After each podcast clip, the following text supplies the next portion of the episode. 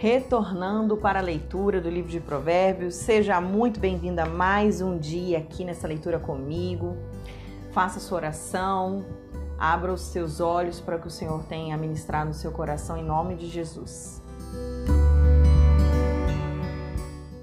Provérbios capítulo 22. Mais vale o bom nome do que as muitas riquezas. Ser estimado é melhor do que prata e ouro. O rico e o pobre têm algo em comum. O Senhor fez tanto um como o outro. O prudente vê o mal e se esconde, mas os ingênuos seguem em frente e sofrem as consequências. A recompensa da humildade e do temor do Senhor são as riquezas, honra e vida. No caminho do perverso há espinhos e armadilhas. Quem quer guardar a sua vida, afasta-se deles. Ensine a criança no caminho onde deve andar. E ainda quando for velho, não se desviará dele. O rico domina sobre o pobre, e o que pede emprestado é servo de quem empresta.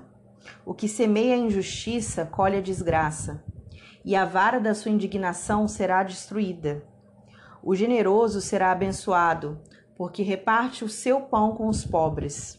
Mande embora o zombador, e com ele se irá a discórdia, cessarão as discussões e a vergonha. Quem ama a pureza de coração é habilidoso no falar, terá a amizade do rei.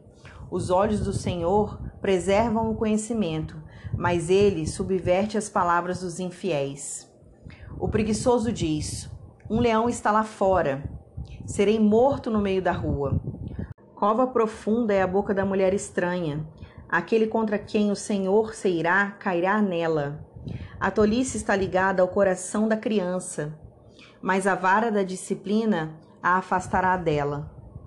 Quem oprime o pobre para enriquecer a si, ou que dá presentes ao rico, certamente empobrecerá. Preste atenção e ouça as palavras dos sábios aplique o coração aos meus ensinamentos, porque será agradável. E se você os guardar em seu coração, e se tiver todos eles presentes nos seus lábios, que a sua confiança esteja no Senhor. Por isso, hoje dou esta instrução a você, a você mesmo. Por acaso, não lhe escrevi 30 provérbios de conselhos e conhecimentos? Fiz isso para que você tenha certeza das palavras da verdade, a fim de que possa responder claramente aos que lhe fizerem perguntas.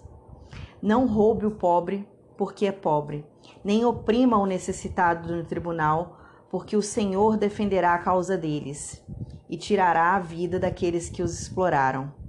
Não faça amizade com quem facilmente fica irado, nem ande na companhia de quem é agressivo, para que você não aprenda os seus caminhos e assim fique preso numa armadilha.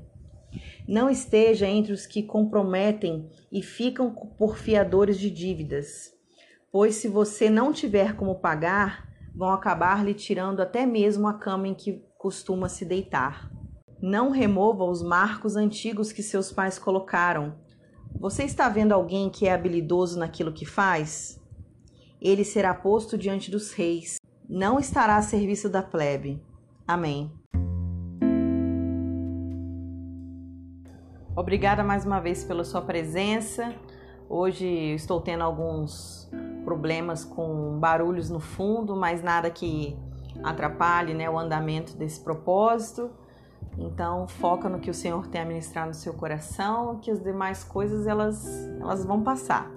Deus abençoe.